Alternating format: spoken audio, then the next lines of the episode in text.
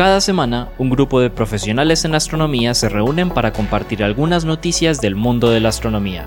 Estamos desde el Observatorio, el podcast del universo.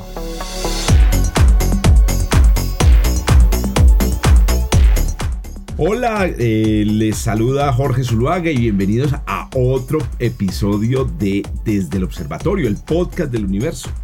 Estamos aquí, profesores del pregrado de astronomía, la profesora Adriana Araujo, que eh, hoy, como siempre, como, eh, como siempre, no, como, nos acostumbran, nos, nos, ha enviado, ¿cómo es que llama? Una, una, una noticia eh, como corresponsal.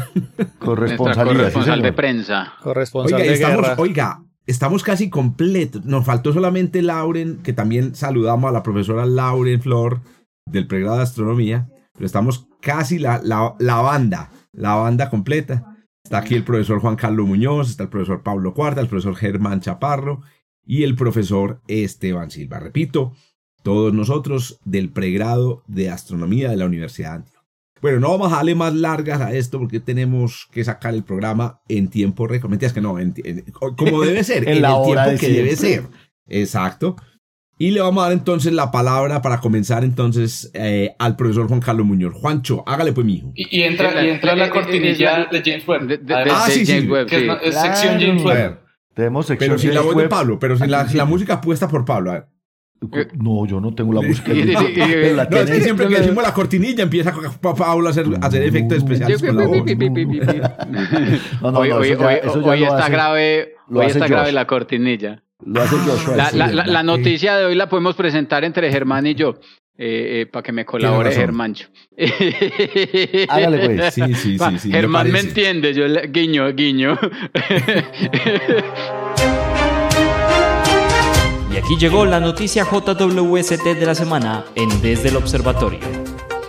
Eh, eh, no, no, la, la, noticia que, que les traemos, que les traemos hoy está asociada precisamente con resultados recientes de, de- del James Webb, eh, que utilizaron, eh, en los que se utilizaron pues datos del JWST, básicamente del, del, del detector MIRI, para estudiar em, las características de las galaxias en el universo eh, intermedio. Yo lo llamo más bien universo intermedio, no es el universo tan, tan, tan. Lo que tan- hace unos años era el universo muy, muy temprano, pero ya, ya no. exactamente, lo que hace, exactamente, exactamente, porque estamos hablando de un universo que tiene más o menos 6 mil millones de años de, de edad. Para mí, un, seis mil- un universo de 6 mil millones de años de edad. Está ya es justo un- a la un- mitad. es un, es un- mm, el asunto es que eso... Ya está viejo, ya cotiza Exacto, de ya, ya tiene 15 años y en efecto es como un universo de, de- de- ¿cómo se dice? Adolescente.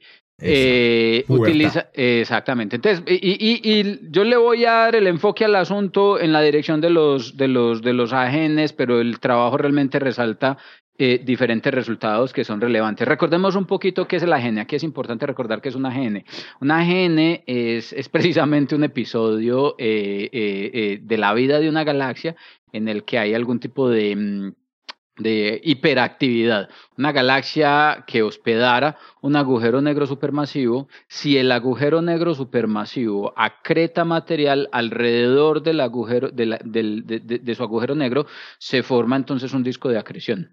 El movimiento de este material orbitando alrededor del- de la enorme masa de ese agujero negro va a ser entonces, el, el gas alcanza a empezar a orbitar, se forma como, una, como un, un disquito de estos, de estos long play que tenía el papá y empieza en la casa y empieza a girar, eh, pero rota a diferentes velocidades. Las partículas de gas que están más cerca al agujero negro rotan más rápido y mientras más lejos estén del agujero negro, la velocidad de rotación va a ser distinta. Eso va a hacer que las diferentes capas de fluido rocen unas contra las otras y en, en ese rozamiento, en esa fricción, el material se calienta. El disco de acreción alrededor de un agujero negro supermasivo puede alcanzar temperaturas que superan el millón de grados Kelvin y en esas condiciones ese material puede emitir radiación en todos los colores y sabores eh, en el espectro electromagnético. Y además de, y además de, de eso, eh, cuando el gas se calienta, a esas, a esas condiciones, a esas temperaturas, se ioniza y se forma una capa de plasma alrededor del vecindario del agujero negro que produce, por presencia de campos magnéticos inducidos en el mismo plasma, unos chorros de material, unos jets de material que aceleran partículas en esos campos magnéticos y que emiten radiación ciclotrón. Entonces eso hace que una GN realmente sea una galaxia que tiene un agujero negro supermasivo en su interior que está tragando materia en condiciones generales, en condiciones normales, en grandes cantidades capaces de alborotar todo este avispero. Eso es, un, eso es entonces un, un, una gene. ¿Qué es lo que pasa entonces? Lo que pasa es que en el universo temprano o en el universo más joven, eh, la actividad de AGN está asociada con actividad de formación estelar en la galaxia, porque para que haya material desestabilizándose orbitalmente y cayendo el agujero negro, esas desestabilizaciones en las nubes de gas, además, en la galaxia en general, se ven manifestadas como, como, como, como posibilidad para que la galaxia forme forma estrellas. Entonces se ha encontrado una correlación interesante entre la actividad de formación estelar en una galaxia en el universo joven, eh, la actividad nuclear y asociada a la actividad de formación estelar la abundancia de polvo. Porque en una galaxia en la que hay una gran cantidad de actividad de formación estelar, hay actividad efervescente de evolución estelar, enriquecimiento químico en el medio interestelar y asociado a ese enriquecimiento químico, la posibilidad entonces de formar granitos de polvo en la galaxia. Eh, ¿Qué, ¿Qué, hacen las personas que eh, después de esta clase de, de, de, de, lo que sea que nos ahorra la introducción ahorita de lo que, sea que lo que de, lo que sea que la quieran llamar qué es lo que hacen estas personas desde hace más o menos cuatro o cinco años eh, uno de los que es autora la autora líder es una profesora de, una universidad en, en, en Kansas eh, si mal no, no lo recuerdo eh, hizo un trabajo utilizando datos del telescopio espacial Spitzer haciendo observaciones de, de haciendo uso de, ese telescopio espacial eh, eh, Spitzer, eh, esta profesora utilizó, observó una región muy particular del cielo que se ubica más o menos en la vecindad de la constelación de la Osa, de la Osa Mayor para estudiar precisamente la abundancia de agenes en el universo temprano con los datos de Spitzer hace cinco años. Con esa información ella encontró una abundancia de, de, y extrapolando esa abundancia, lo que uno llamaría la función de, la función de luminosidad eh, de, de ella decía, vea, si pudiéramos observar con JWST en el régimen de más bajas luminosidades deberíamos encontrar una cantidad impresionante de, de, de agenes. Pues bien, esa fue la predicción. A la profesora y al grupo de investigadores que la acompañó le dieron tiempo de telescopio en JWST, hicieron observaciones en diciembre y en junio pasado y la sorpresa fue que básicamente no descubrieron ningún AGN nuevo. Lo que quiere decir, de acuerdo a la interpretación de las observaciones, que la predicción que se tenía con las observaciones previas de, Spitzer sobreestima la abundancia de los agujeros negros. Entonces, JWST con unas imágenes, ustedes podrán ver en los links, la noticia, la imagen, la, el incremento en la resolución espacial de las imágenes y en el detalle que se puede conseguir con, eh, con los datos. Lo que veíamos en los libros. Exactamente. Lo que le logrará en el futuro con el JWST es, impresionante. Es, es impresionante. Entonces, con este impresionante incremento en la resolución y en la sensibilidad, no se encuentra una cantidad significativamente mayor de agenes. lo, contrario. Exactamente. Entonces lo que, está, lo que está pasando acá es que las predicciones están malas. Si las predicciones están malas, quiere decir que nuestra interpretación de cómo crecen cómo pasan la vida joven los agujeros negros supermasivos en el interior de las galaxias, muy seguramente está incompleta porque las predicciones se construyeron extrapolando lo que se había observado para agujeros negros supermasivos. Aquí hay que hacer una acotación, y es que las observaciones astronómicas y especialmente las observaciones del universo temprano están sesgadas. Nosotros sufrimos de un sesgo que se conoce como el, el bias de Malmquist o el sesgo de Malmquist, y es que está asociado al siguiente evento. Nosotros solamente vemos la punta del iceberg, nosotros solamente vemos los objetos más brillantes. Y la gran mayoría de los quasars y de los agenes que hemos observado están asociados a efectos a agenes grandes en galaxias masivas, ¿cierto? Asociados a fenómenos poderosos. Las observaciones de actividad nuclear en los regímenes de baja masa están sesgadas porque no las tenemos. Toda la información o toda la inferencia que hacemos a relación, relacionada con el crecimiento de los agujeros negros está asociada solamente con la información que tenemos estudiando los objetos más masivos.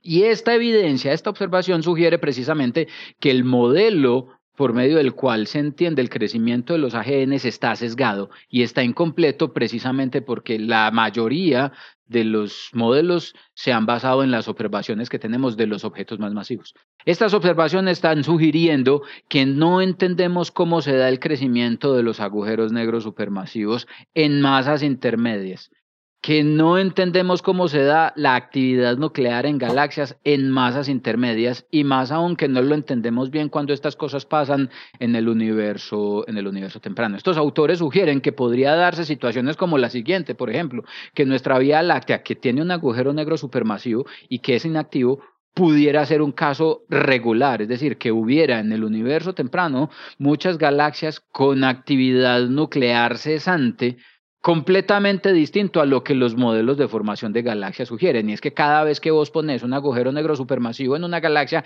ese agujero negro prende una AGN y una AGN potente que afecta el mecanismo de evolución de la, de la galaxia y su entorno y su entorno alrededor. La no, la, vamos a decirlo así, la, eh, eh, la falta eh, de, de, detección de una abundante presencia de agujeros negros eh, acretando y creciendo en el universo temprano está sugiriendo lo que ya también se venía discutiendo, se ha discutido y aquí lo hemos discutido en otros escenarios eh, anteriores, es que realmente no estamos entendiendo bien cómo se da el crecimiento de los agujeros negros eh, supermasivos a lo largo de la, de la historia. Y se hace necesario tener más observaciones que nos permitan entender realmente con precisión cómo es que se están engordando estos, estos, estos cachivaches eh, a lo largo del tiempo eh, procurando incorporar más información del proceso de formación de agujeros de bajas, de, bajas, de bajas masas y de masas intermedias, porque claramente contar con la información que nos proveen los agujeros negros y los ajenes más masivos y más luminosos nos está entregando un, un, un, un escenario eh, que claramente está sesgado eh, eh, y que nos está conduciendo a una realidad distinta de la que realmente manifiesta el universo y de la que manifiestan las observaciones del JWST. Para terminar, las observaciones que están reportando estas personas refleja el resultado de la observación de 400 de 400 de 400 galaxias esta gente tuvo la fortuna de contar con tiempo de disposición para los próximos, para los próximos ciclos de observación de JWST y la estimación es que van a poder engordar las estadísticas con 10 veces más. Van a poder observar hasta 10.000 galaxias más, eh, perdón, 5.000 galaxias más en, en, la misma región del cielo para tratar de, de, ver precisamente si lo que está pasando es que no estamos sabiendo identificar la actividad nuclear en galaxias pequeñitas o es que en efecto la actividad nuclear en galaxias pequeñitas a, ese, a, esa, a esa edad del universo es, es, es menor o, o, desenmarañar pues precisamente qué es lo que está, qué es lo que está pasando. La moraleja, hay un problema ahí delicado con nuestra historia, sobre cómo contamos la historia del crecimiento de los agujeros negros, que parece ser una cosa completamente diferente a, lo que, a la que hemos venido creciendo en los últimos 20 años más o menos. Hermancho, ahí le dejo la, la mesa, le dejo la mesa servida para que termine contar con Germán que tiene noticia relacionada.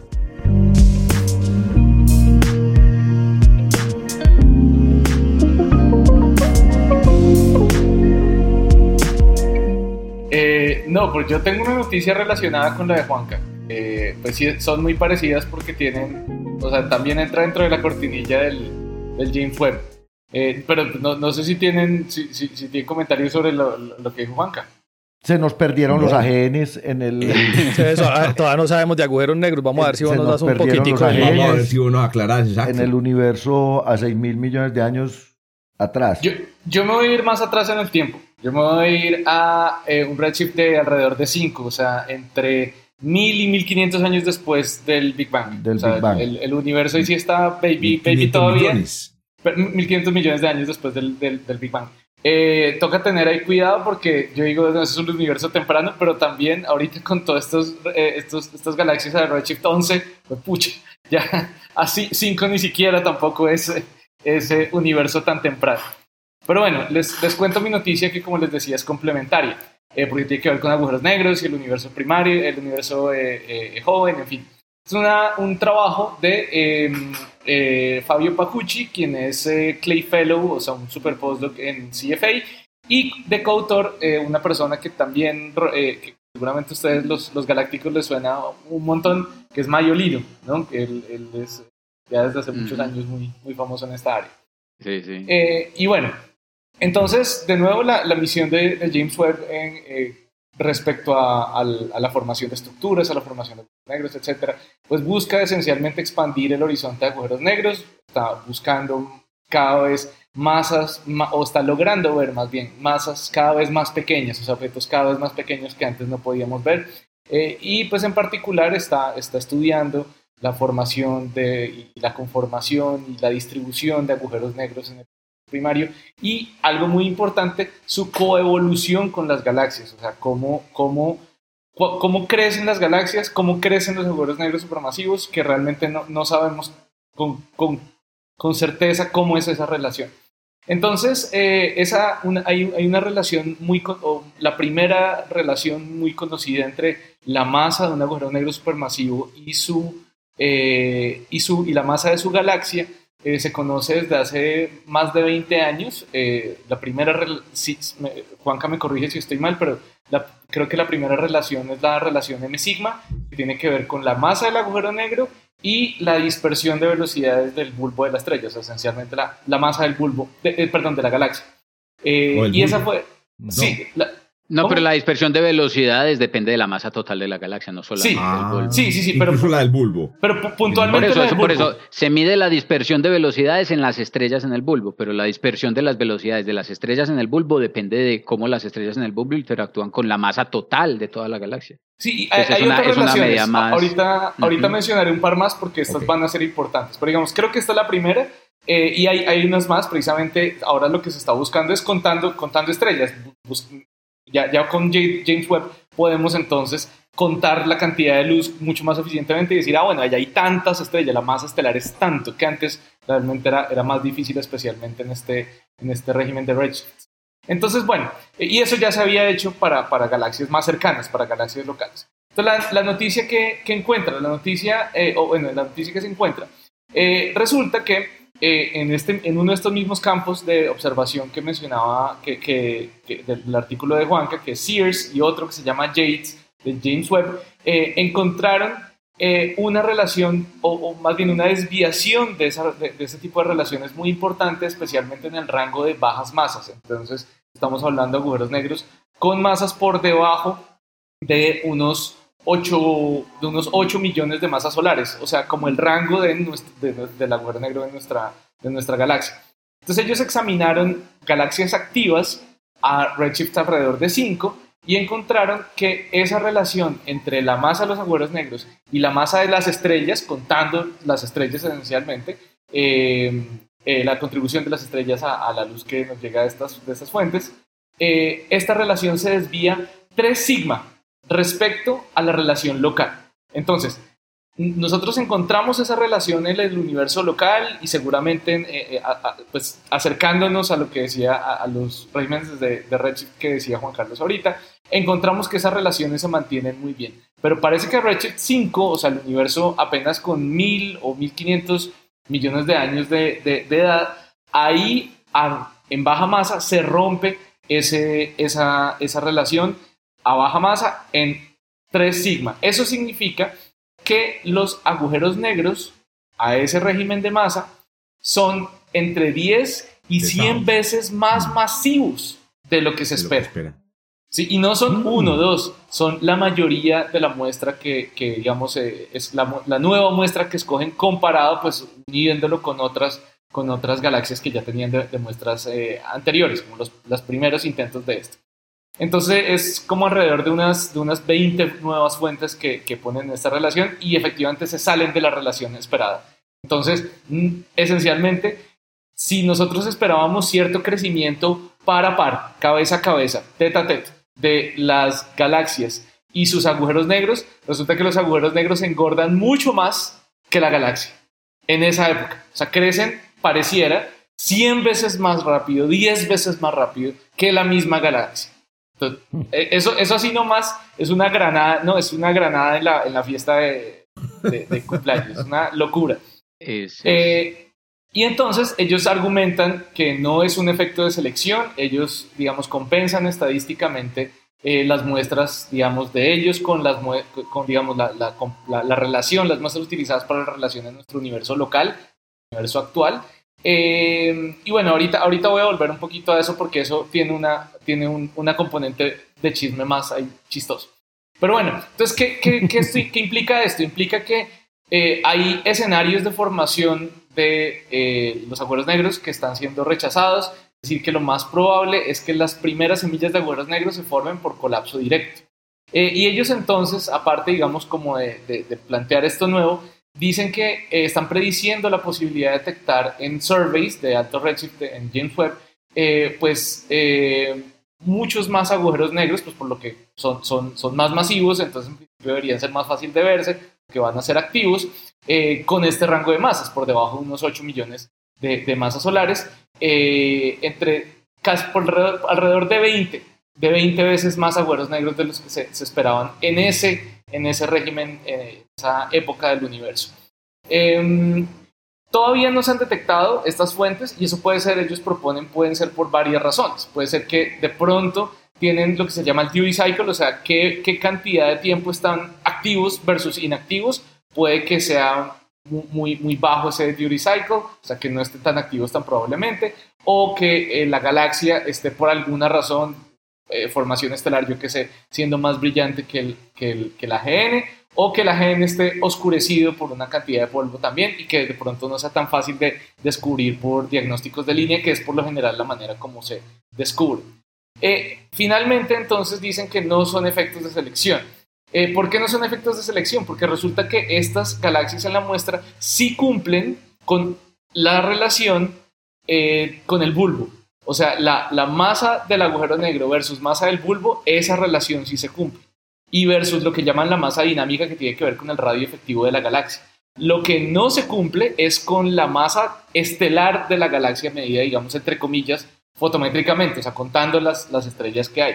Entonces, esa relación, esa relación esas otras relaciones se cumplen eh, para ambas. a ver, se, están, se están cumpliendo eh, dos de tres. Sí, dos de tres. En las galaxias del universo tardío se cumplen las tres. Son tres correlaciones que, se, que van una pegada de la otra. No, no, yo, yo escuché solamente dos. A ver, la no, sí, dos de tres. la masa Son Masas, masa estelar es la que no se cumple. Masa de bulbo, sí, y la otra es la masa dinámica que tiene que ver con el radio efectivo del bulbo, ah. que también, también es la masa del bulbo. Entonces, la masa del bulbo ah, es todo bien, la, la, relación con la masa del bulbo se mantiene. El problema es que, pues, aparte del bulbo hay también masa estelar y es la masa estelar la que se está descachando.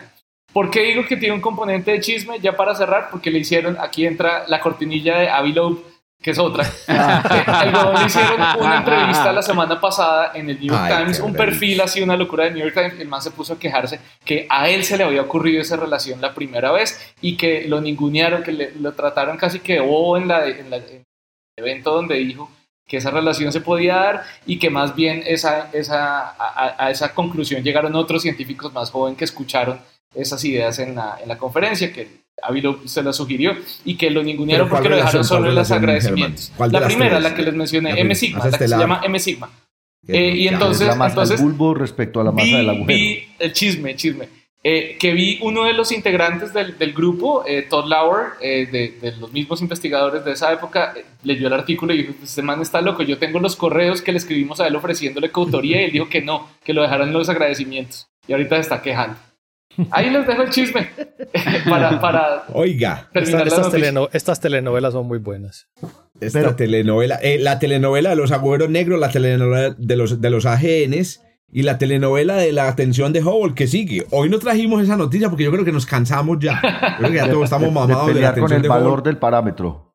Pero vieron que también con, eh, confirmaron con JWST el valor, el valor em, alto. ¿No? de 72. Pero claro que sí, claro que sí, ahí hay unos pesitos guardados. El de 72. ahí está, yo, yo, yo, mi jubilación está, mi jubilación está ahí. El problema es, eh, yo creo que el problema es el método, porque si da diferencia basado justamente en el, en el método, de que haber un problema con el método, no sé, hay que cambiar la relatividad. Oiga, ahí estamos juiciosos, ¿no? Vean, un minuto se han pasado los dos anteriores. Se han pasado mi, mi apreciado Juan y, y Germán. Bueno, vamos a ver si, si nos mantenemos. Pablo, tenemos el reto, hermano, de, mantenernos por debajo. Ah, no se preocupe que yo voy a dar la mía por capas. Excelente, excelente. Esa, está buena, casi se la robo. Uy, sí, Estaba buena esa noticia. Estuvo sabroso este. bueno, no, no nos adelantemos, no hagamos spoiler alert.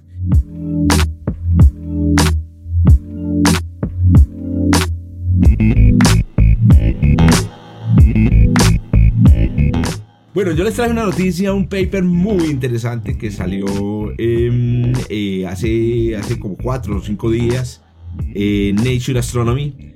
No sé si lo vieron todos, pero eh, me gustó mucho porque si bien yo no trabajo en el área de, mm, eh, simulaciones cosmológicas como lo hace Juancho y ni en simulaciones de formación estelar o de, que, digamos involucran la formación estelar, el, feedback eh, de supernovas y la formación de poblaciones estelares, sí me ha parecido un tema muy interesante. Mm, bueno, la novedad o, lo, que presenta esta lo que presenta esta noticia fue Em, la reconstrucción a partir de simulaciones cosmológicas de eh, la estructura global de los campos magnéticos de la Vía Láctea. Parece una, una cosa súper bonita que ya estemos llegando a ese nivel, es decir, al nivel de que podamos en una simulación mm, decir cómo es el campo magnético de una galaxia. Porque normalmente las simulaciones pues lo que nos dan es información eh, sobre la distribución de la materia, inclusive sobre la, la tasa de formación estelar, sobre la distribución de las estrellas pero ya ver una cosa en donde usted reconstruye el campo magnético muy interesante. Bueno,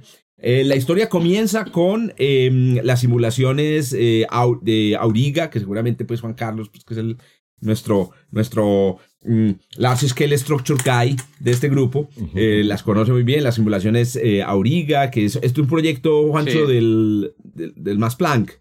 Sí, sí, sí, sí. Es la, la mafia de las simulaciones cosmológicas básicamente está entre, entre entre Illustris, por una parte, las simulaciones de Auriga, por otra parte, y la gente de, de Daram, eh, eh, por, otro, por otro lado. Y, y sí, las recetas de Auriga van, son, son, de una, son de una familia particular, pues, de, de, la gente del Max Planck. Lo que me impresionó, pues, es que ya estas, estas, estas simulaciones incluyen entonces precisamente una componente magnetohidrodinámica. O sea, ya no solamente se estudia la evolución de la materia oscura acoplada con la evolución de la materia bariónica, los gases, em, sino que además ya se incluyen campos magnéticos. Se comienzan con campos magnéticos muy pequeños desde el Big Bang y esos campos magnéticos se van amplificando a lo largo de la historia eh, del universo y la formación de las grandes estructuras. Em, al punto entonces en, que ya en las galaxias individuales formadas en, la simulación se puede, eh, se estudiar cómo está distribuido el campo magnético en estas, en estas galaxias. Bueno, entonces este grupo, mm, que incluye entre los autores a, Volker Springel, que es él, es el autor del código Gadget, ¿cierto? Él es autor del código Gadget y Arepo, que es con el que se corren ahora las simulaciones. Y Arepo, y Gizmo, que son con los que se corren las simulaciones magnetohidrodinámicas ahora. Mejor dicho, estamos hablando pues de, de, sí, el, papá del negocio. De las simulaciones Exactamente, es el papá del negocio, es el papá del negocio.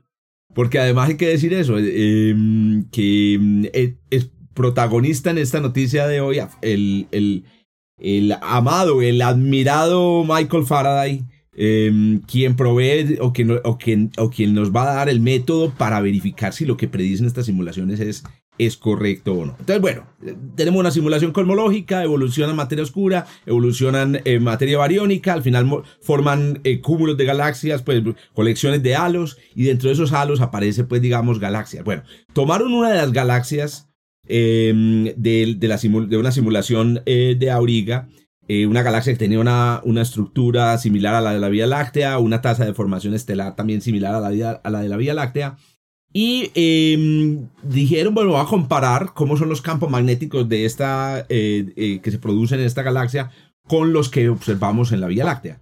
Ahora, la pregunta es, eh, ¿cómo se hace esa comparación? O sea, ¿cómo se comparan los campos, em, o cómo se miden los campos magnéticos en, la, en, las, galaxias? Em, es una cosa bien conocida, pues, digamos, en la astrofísica, que existe un fenómeno, un, efecto que se llama el efecto Faraday, Em, que se produce cuando luz polarizada, en este caso luz polarizada linealmente, atraviesa un medio, un medio con propiedades eléctricas. Puede ser un medio dieléctrico, puede ser el plasma interestelar, ¿cierto? Y cuando la luz polarizada atraviesa el plasma, si hay un campo magnético, se produce una rotación de la dirección de, polarización. Eso se llama rotación eh, de Faraday. Y la, la, magnitud de la rotación de Faraday nos da una medida de la intensidad del campo magnético, digamos que en la que está el, el medio, ¿correcto? Entonces, ¿qué sucede? Las medidas de rotación de Faraday se han hecho en otras galaxias. En el caso de la Vía Láctea también se han hecho medidas de rotación de Faraday. Para las personas que están aquí em, escuchando, pues eh, contamos que esto lo estamos haciendo en Zoom. Le estoy mostrando aquí em, a los colegas los mapas que muestra el artículo. Los invitamos a ver en el enlace abajo el artículo. Eh, arriba están eh, medidas del, del, del, campo magnético a través del efecto de la rotación de Faraday de la Vía Láctea real y abajo las de las simulaciones. Entonces, a la izquierda está lo que sale directamente de la simulación auriga. A la derecha está el trabajo, el paper del que estamos hablando. Correcto. Y ustedes pueden ver la diferencia significativa. Entonces, ¿dónde está la novedad? La novedad es que las personas de este grupo han tomado la simulación, han tomado el resultado de la simulación auriga y le han agregado unas recetas un poco más eh, sofisticadas y actualizadas de mm, eh, formación o de poblaciones estelares y el feedback o, el, efecto que tiene la formación estelar sobre em, la, ionización del medio interestelar, ¿cierto? Y también sobre el calentamiento del medio interestelar. Quiere decir una cosa muy importante y es que em, el eh, la, magnitud de la rotación de Faraday depende de la densidad de electrones. Y la densidad de electrones del medio interestelar depende de la ionización. Y la ionización la dan las estrellas digamos, eh, muy potentes que nacen en, los grupos de, en los grupos de estrellas. Entonces ellos mejoraron las recetas de formación estelar básicamente y de población estelares y logran reproducir. A mí me pareció impresionante, impresionante, porque es que estamos hablando de un fenómeno increíblemente complejo. Ya lo hemos dicho aquí, los campos magnéticos son el coco de la astrofísica y logran reproducir muy bien la distribución de, de, los campos magnéticos en, en, en la galaxia.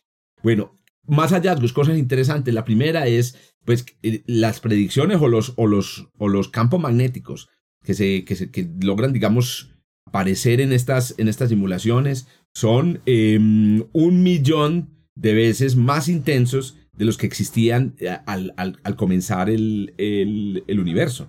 Es decir, la formación galáctica ha amplificado un millón de veces los campos magnéticos. Otro dato muy interesante es el impacto que ha tenido los campos magnéticos en la formación de, em, de las galaxias, de las estrellas, de los planetas en las galaxias. Por eso ya la noticia, si ustedes ven el guion, la, la bauticé esculpidas por los campos magnéticos. Si bien los campos magnéticos pues, no determinan en última instancia cuántas estrellas se forman ni en qué masa, los campos magnéticos no son invitados de piedra al, al, al proceso son importantes en la, en la, mm, en la, en la formación. Otra cosa interesante, ya para terminar, es em, confirmar con las simulaciones la topología que tiene el campo magnético de la galaxia. Eh, mm. Es una cosa de la que uno no, habla tanto. Bueno, eh, eh, como les digo aquí, pues. sí, exacto. Ustedes saben que los campos magnéticos pueden ser un campo magnético dipolar, un campo magnético mm, multipolar, un campo magnético toroidal. La Vía Láctea tiene un campo magnético toroidal.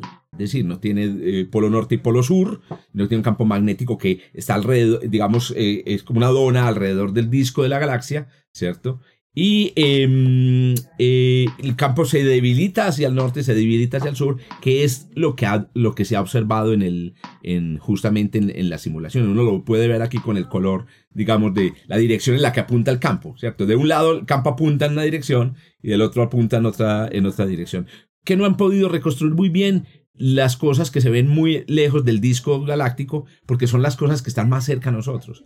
Y ya, ya reconstruir la estructura del campo magnético a tan pequeña escala es muy difícil. Pero me parece muy interesante, es un Nature Astronomy y mm, trae unos resultados que para mí, a mí me parecen, pues, por lo menos, repito, desde la distancia de un área diferente, me parecen impresionantes que estemos llegando a este nivel de, de detalle en la formación galáctica. Perdón, antes de la ah, pregunta de Germancho. Muy, interesante. ¿Me recordás, me, recordás porfa, en la gráfica que nos estabas mostrando? ¿Me recordás? Entonces, abajo es simulación, arriba es observación. ¿Sí? y el de la derecha, que es el que eh, parece tener bastante, es el este de. ¿Ese es el de? Este es este trabajo, el de Auriga más las nuevas recetas de poblaciones y formaciones. Ah, listo, ya, ya. este es el original. este es el que sale directamente de la simulación. Es que, es, impresionante. Es impresionante. Mira cómo reconstruyen estas estructuras. Sí, sí, no, impresionante. O sea, de verdad parece una foto la, de la Vía Láctea. Sí, exacto. Si vamos a presentar este mapa de rotación de Faraday, pues sería la Vía Láctea, hermano. Sí. No, hay duda. Parece la y hay que tener en cuenta hay que tener en cuenta que las medidas, por ejemplo, que están más lejos del disco, o sea, eh, aunque ellos dicen que ellos no han reconstruido lo, lo, lo, lo de baja escala, son de baja escala. Estas son cosas de la Vía Láctea alrededor del Sol. Ahora, Juancho nos tendría que explicar cómo eligen ellos la galaxia más Más que tener en cuenta es lo difícil que es hacer esto, muchachos. con Vanessa, Vanessa hizo la tesis conmigo y ahorita estamos hablando lo difícil y lo difícil que lidiar con estos desgraciados campos magnéticos, muchachos, es un es horrible porque es que es, la, la, gravedad sola es difícil, la gravedad con hidrodinámica es difícil, la gravedad con hidrodinámica y campos magnéticos es, es imposible. son no linealidad sobre la no linealidad sobre la no linealidad. Eso es uno no sabe física de las cosas no lineales, pues es muy, muy, muy complicado. Realmente el, el, el resultado per se es extremadamente sorprendente porque es que la, el grado de dificultad es muy complicado. ¿Cómo se escoge la galaxia? Estaba preguntando Jorge. Hay varios criterios. básicamente se escogen en términos de la masa. Y, y, lo, que use, lo que hace la gente de, de Virgo y de Daram y, y estos de Auriga igual es escoger una selección de galaxias por masas, por, filtran inicialmente por masas eh, que tengan masas compatibles. Luego se filtra, por ejemplo, por ambiente. Exacto, que tengan mm, ambiente. que, exactamente, lo que hacíamos cuando hacíamos Dick Survival, que no hubiera una galaxia vecina, tanta, tanta, cosas parecidas a esa. La estructura del disco también y la masa de las estrellas, la masa de gas en el disco. Entonces, la simulación te entrega un montón de propiedades y lo que uno busca tratando de cazar un candidato a Vía Láctea es precisamente eso, buscar una galaxia que se parezca en términos de la abundancia de masa, en términos estructurales a, a, la Vía Láctea. Y, y, las cajas de Auriga son estadísticamente significativas, son cajas de 50 megaparsecs que, que le dejan encontrar a uno, le dejan encontrar a uno el orden de 3000 galaxias como en menos en el mismo rango de masa, de las cuales uno puede encontrar tranquilamente, exactamente, uno puede encontrar tranquilamente una, una que se le parezca bien. un dato muy bacano. O sea, está dando un dato que, que, lo voy a utilizar en mis cursos. en, en, una caja de 50 megaparsecs puedes encontrar entonces varios miles de días Sí, sí, sí, del orden de, ambientes No, no, no, masas, la selección principal, al menos solamente ah, en el rango de masas. Exacto, ah, solo por masas. El primer filtro que es el de masas es del orden de 3.000 galaxias de ese tipo. Ya eh, filtrar por propiedades morfológicas, la abundancia de masa, de gas, de estrella, ta, ta, ta, reduce el número a, literalmente hablando a 10 una cosa de ese. Pero entonces, aquí antes de hacer todo el paper, tuvieron que hacer un trabajo detectivesco Claro, hay que ir a cazar, hay que ir a cazar, hay que ir a cazar, hay que ir a cazar cuál va a ser la galaxia modelo. Exactamente. muchas veces además, muchas veces además también se mira la historia, la historia de fusión de la galaxia. Muchas veces inclusive también se mira la historia de fusión de la galaxia, cosas como esas. A ver, Germán, usted hace rato estaba ahí. Sí, no, no, no, mi error no fue, fue no empezar a hablar y ya, claramente. Eh... ¿Eso qué fue? ¿Fue como un, ¿Qué regaño? No, pues no, no, no, fue un autorregaño. Es más elegante, es más elegante para regañar. Fue un autorregaño. Eh, no, eh, quería decir dos cosas divertidas. Una es que la mayoría, eh, digamos, eh, cuando uno mira la fórmula de la rotación de Faraday tiene dos componentes.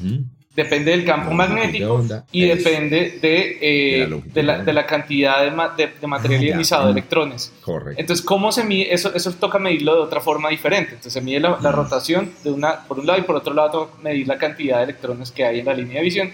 Y eso se hace viendo eh, esencialmente luz que interactúe con, esa, con esos electrones. Y la, la, luz que mejor interactúa con electrones es ondas de radio. Entonces los pulsares son por lo general mm. y otras fuentes, algunas otras fuentes extragalácticas, que, eh, que radio fuentes extragalácticas se usan precisamente para construir este tipo de mapas. Eso es una cosa eh, divertida que quería decir. y la otra cosa divertida que quería decir era que no miramos los autores. Es como, es como para decir simplemente que para poder medir esto tiene que tener una luz de fondo. Sí, sí, sí. Tiene que ser iluminada la, la, galaxia. Luz, luz de fondo y luz que pueda interactuar con. con porque este, eh, eh, el, el, efecto no se da solito, el efecto no se da en el vacío, el efecto se da, en la rotación de Faraday se da es por los electrones que están ahí metidos. Y lo otro es que viendo los autores hay varios conocidos, por ejemplo está Facundo Gómez, que es amigo de nosotros, que estudió al tiempo que yo el doctorado en Groningen, y está Volker Springer, que yo sé que es conocidísimo de ustedes. Volker, fue, Volker fue uno de los jurados de mi tesis de doctorado. Eh, hay varios nombres conocidos. Para empezar. le llamamos el Faraday de las simulaciones eh, Sí, sí, sí. sí este, este Ralph Klesen también es muy conocido. Yo no sé por qué, pero yo lo he visto mucho también. Ajá, ajá, A mí me sonó que pusieron a Volker Springel porque hizo la simulación. Me digas que no, porque hizo la gran la simulación, pues el software completo. Arepo. Arepo que también. Eso se corrió con Arepo, él es el dueño de Arepo. Ah, y, eso, y también me suena. Ahí está. Como, como, como, pueden eh, escuchar nuestras oyentes y nuestros oyentes, aquí tenemos un club, muchachos, de. Ah, vienen de, de moverse entre, entre, entre los personajes. Muy bien, ahí la tienen pues. Volvamos al eh, sistema Campo magnético a baja escala. Vamos, volvamos al sistema solar. Hágale pues, don Pablinch.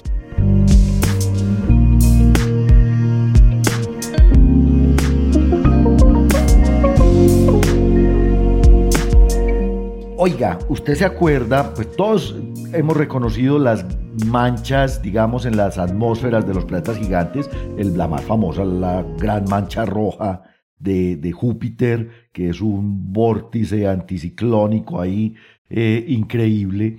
Y en principio, pues no habíamos observado en otros planetas, pero si ustedes recuerdan, una de las fotos más famosas del Voyager 2 es la gran mancha negra de Neptuno.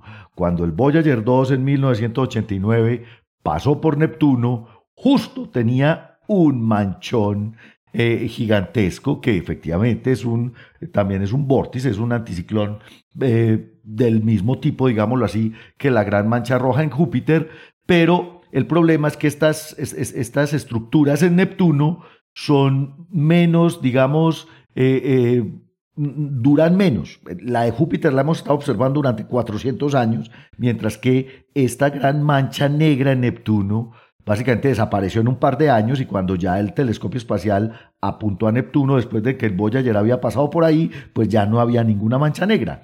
Aún así, después, digamos, con el tiempo y con muchas otras observaciones de las cámaras de, eh, de campo amplio planetarias del telescopio espacial, pues se observaron nuevas manchas, digamos, en la atmósfera de Neptuno y unas que fueron muy notorias, muy famosas, se observaron en el año 2018. En el año 2018, eh, el, telescopio espacial fotografió Neptuno y encontró manchas negras, tanto en el hemisferio norte como en el hemisferio sur.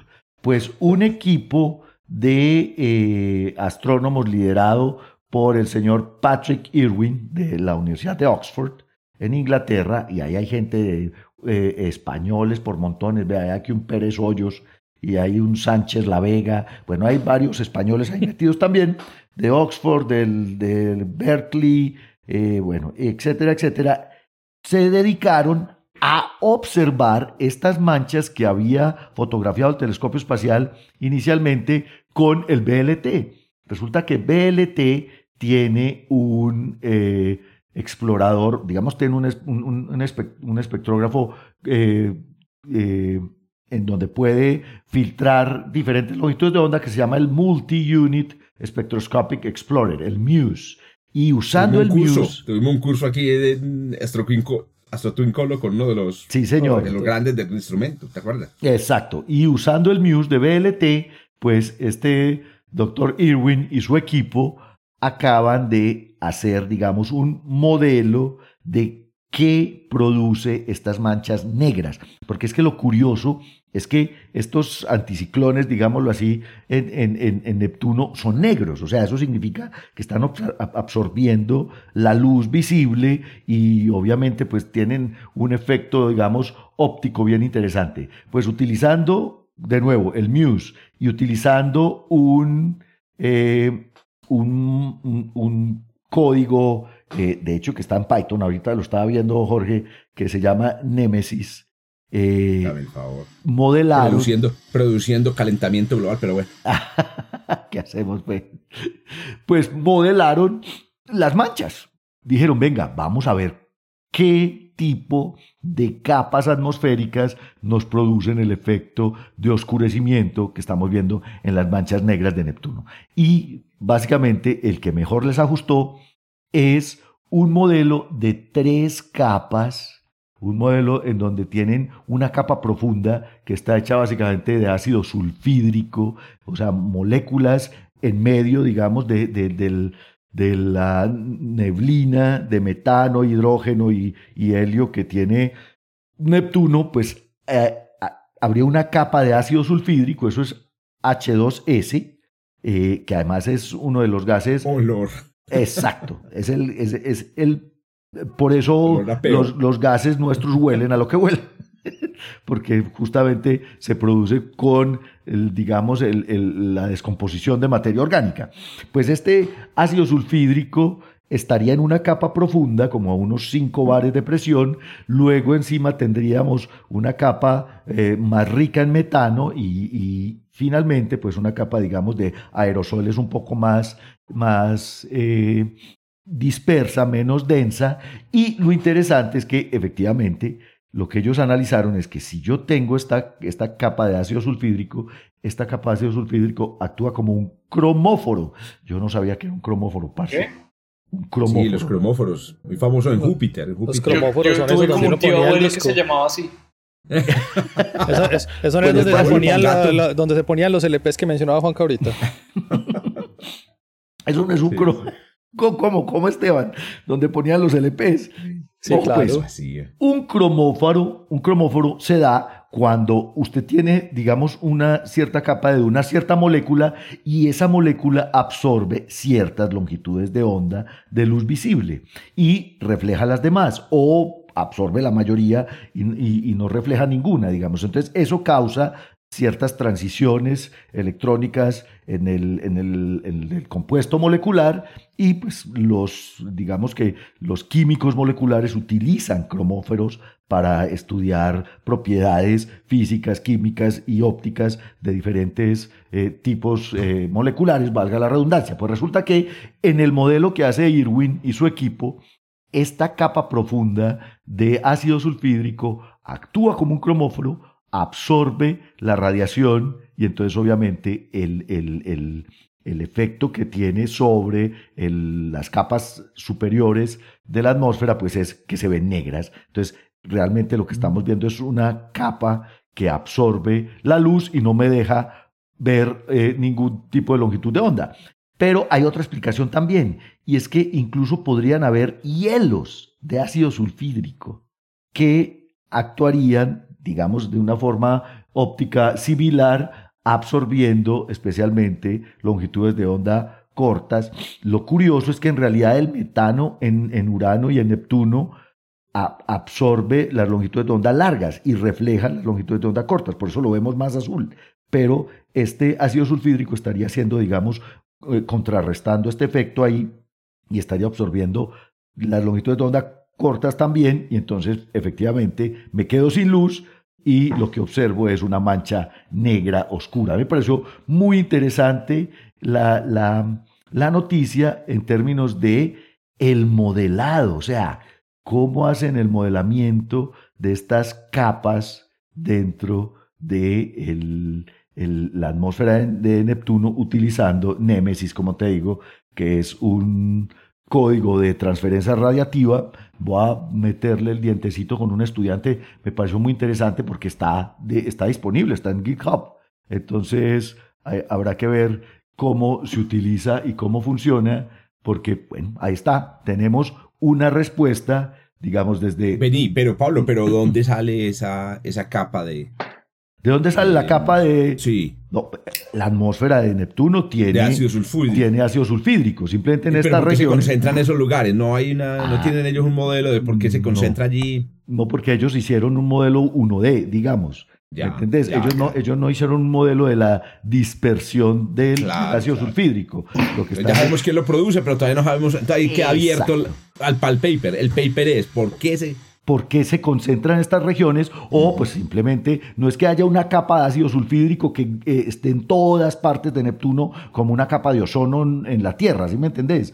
Sino lo que están diciendo es el ácido sulfídrico puede ser el culpable de que estemos viendo la mancha negra que está, digamos, de fondo en estos, en estos eh, vórtices en la atmósfera de Neptuno. Pero lo más bacano es que con el telescopio espacial se pueden ver y ahora con el MUSE de BLT, esta es la primera vez que observamos estos, digamos, fenómenos en la atmósfera de Neptuno desde un telescopio en tierra. Siempre habían sido fotografiados, bien sea por el Voyager, incluso por la estación espacial, me parece una cosa muy curiosa, y también por el telescopio espacial Hubble. Pero ahora BLT se dedicó durante un, casi un año, en 2019, a observar esta mancha específica en el hemisferio norte y lo que ellos hicieron es, venga, vamos a hacer un modelo de qué diablos es lo que está absorbiendo la luz aquí y me hace ver el, el, vórtice eh, oscuro. Pues muy interesante, va a haber que meterle diente a Némesis. Pablo, ¿cuánto tiempo pasó desde la foto de, del Voyager hasta que pudimos tomar una foto parecida desde Tierra? Eh, imagínate, desde el 89 hasta desde el 2019. Hasta el 90 y pico. Porque años. Sí, eso fue con Hubble. Entonces fue unos. Digamos no, desde tierra. Desde tierra. 30, ah, desde tierra, perdón, perdón. 30 años. 30, 30 años. 89, esta, imagen, esta imagen de esta noticia es impresionante. Eso es de, del BLT ver esos, estos detalles. Impresionante. Eso es BLT. Y para lavar de la cara a la, a la, colaboración de esta gente, el código está escrito en Fortran, pero tiene un wrapper de Python. O sea, tiene una interfaz amigable de, Fortran, de, de Python, pero el código está en Fortran. Sí, ah, se me hizo raro porque, el, porque core, el core de Nemesis está en Fortran. Un código de transferencia radiativa escrito en Python. Dios mío. Ah, Tienes toda la razón, Germán. todavía estaba, estaba, todavía, estaba, corriendo. no habría terminado. a eso se lo llama, a esto se lo llama blanqueo de código. Se le llama lo que acaba de hacer Germán. Acabamos de hacer un, un blanqueo de código. Bueno, muy bien. Entonces, hablando de Neptuno Hablando de esta semana salió, esta semana no, esta semana salió salieron unas novedades muy interesantes y por la misma razón vamos a escuchar entonces a la profesora Adriana Arau.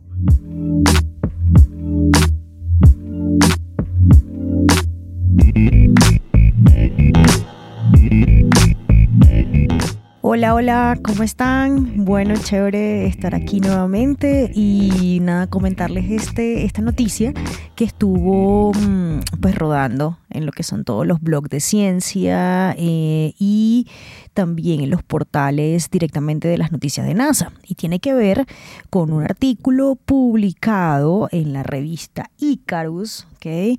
Tiene que ver con, la, eh, con una relación que estos investigadores, ya les voy a comentar un poquito sobre eso, sobre ellos, mejor dicho, eh, la evolución de Neptuno en el cercano infrarrojo, desde 1994 hasta el 2002. ¿okay? Es un artículo publicado en la revista Icarus, ¿okay? y que, mm, pues nada, es súper reciente. ¿okay? Bueno, vamos a hablar un poquito de eso. Em, en los portales de noticias, como les estaba comentando, pues empezaron a salir unas imágenes súper bonitas de Neptuno eh, y mm, pues se revela en una de ellas, ¿verdad? O se empiezan a revelar una secuencia de imágenes de Neptuno. Eh, bien azulitas, súper bonitas, ¿verdad? Y en una se revelan un montón de nubes y al, al, pasar de los años estas nubes empiezan a desaparecer. Les recuerdo la franja de tiempo, Em, desde 1994 hasta el 2022. Sin embargo, esas imágenes que nos muestran eh, el artículo es hasta el 2020. Bueno, los astrónomos han descubierto un vínculo entre la cambiante abundancia de esas nubes de Neptuno y, ojo con esto, y aquí es donde viene lo chévere, la relación del ciclo solar de 11 años. Entonces se ven unos aumentos y disminuciones de los campos magnéticos hay entrelazados del Sol que justamente impulsan, parecen impulsar la, la actividad mm, solar. ¿ok? Em, el descubrimiento se basa, eh, como les comenté, hay tres décadas de eh, se basa en tres décadas de observación de Neptuno eh, y están capturadas por, esto se hizo con el telescopio el Hubble, el Hubble obviamente todavía nos sigue no solo dando imágenes eh, asombrosas, sino también muy buena información respecto a estos objetos. También están involucrados el observatorio Keck en Hawái y, los datos también del observatorio Lick en California. Bueno, Eh, esta secuencia de imágenes que les estoy comentando, que de paso los invito a que abran, eh, bien sea o el artículo o las notas, eh, algunos mm, enlaces para leer de las notas que les estamos siempre dejando en cada episodio. ¿okay? En la secuencia de esas imágenes, el telescopio Hubble registra el aumento y la disminución de la cantidad de nubes de Neptuno. Este largo conjunto de observaciones muestra que el número de nubes crece cada vez más después de un pico en el ciclo solar. Entonces, una de las imágenes súper interesantes que nos muestra la noticia son esos picos, ¿ok? Son esos picos de, la, de la actividad solar al pasar de los años. De hecho, es un gráfico que es em, radiación ultravioleta, o sea, radiación solar, versus eh, lo, el tiempo, ¿ok? Entonces se ven unos picos y justamente en esos picos evidencia sobre, digamos, sobre la imagen de Neptuno, una actividad mucho mayor de estas nubes, ¿ok? Entonces, Em, por ejemplo, eh, los cambios químicos, ¿ok? Eh, es importante hacer notar, los cambios químicos son causados por la fotoquímica, obviamente, que ocurre a lo alto de la atmósfera superior de Neptuno y tarda en formar esas nubes. En 1989 nos comenta, la verdad, que recordemos que la nave espacial Voyager 2 de la NASA proporcionó las primeras imágenes en primer plano de nubes lineales y brillantes que recuerdan justamente em, e, ese tipo de, nubes aquí en la Tierra. Em, estas se vieron en lo alto de la atmósfera de Neptuno. Mm, el vínculo entre Neptuno y la actividad solar eh, es algo que es realmente sorprendente, em, dicen justamente los, los científicos, mm, en este caso científicos planetarios, ¿ok? Eh, ¿Por qué? Porque Neptuno es en nuestro sistema solar el objeto más lejano con respecto al Sol. ¿okay? Entonces, que haya una relación o que se esté encontrando una relación entre la actividad solar y este objeto realmente eh, pues es sorprendente. ¿okay? Em, Importante mencionarles eh, de esto, ¿verdad? Las imágenes revelan un patrón intrigante o realmente bastante intrigante entre los cambios estacionarios en la capa de las nubes de Neptuno y el ciclo solar. Em, en un periodo en el campo magnético del Sol que cambia cada 11 años a medida que se enreda más, eh, que, se, que se intensifica justamente mucho más esta actividad solar. Em, por ejemplo, eh, hacen notar que cuando hay una tormenta en el sol, la radiación ultravioleta más intensa inunda el sistema solar, eso es algo que se espera. ¿okay? Em, el equipo, justamente teniendo esto en cuenta, descubrió que dos años después del pico solar aparece un, número cada vez mayor de nubes en Neptuno. Entonces, claro, empezaron a ver una relación justamente entre la intensidad de la actividad solar y la aparición cada vez más de, esta, de estas nubes sobre Neptuno. Entonces, definitivamente, los científicos descubrieron una conexión entre el ciclo solar y el patrón climático nublado de Neptuno. Em, y bueno, esto se evidencia también. Hay años donde, donde por ejemplo, e, él baja y vuelve a brillar, por ejemplo, en el 2015, o sea, la actividad de nubes eh, en Neptuno baja y vuelve a brillar en el 2015 y luego se oscurece en el 2020.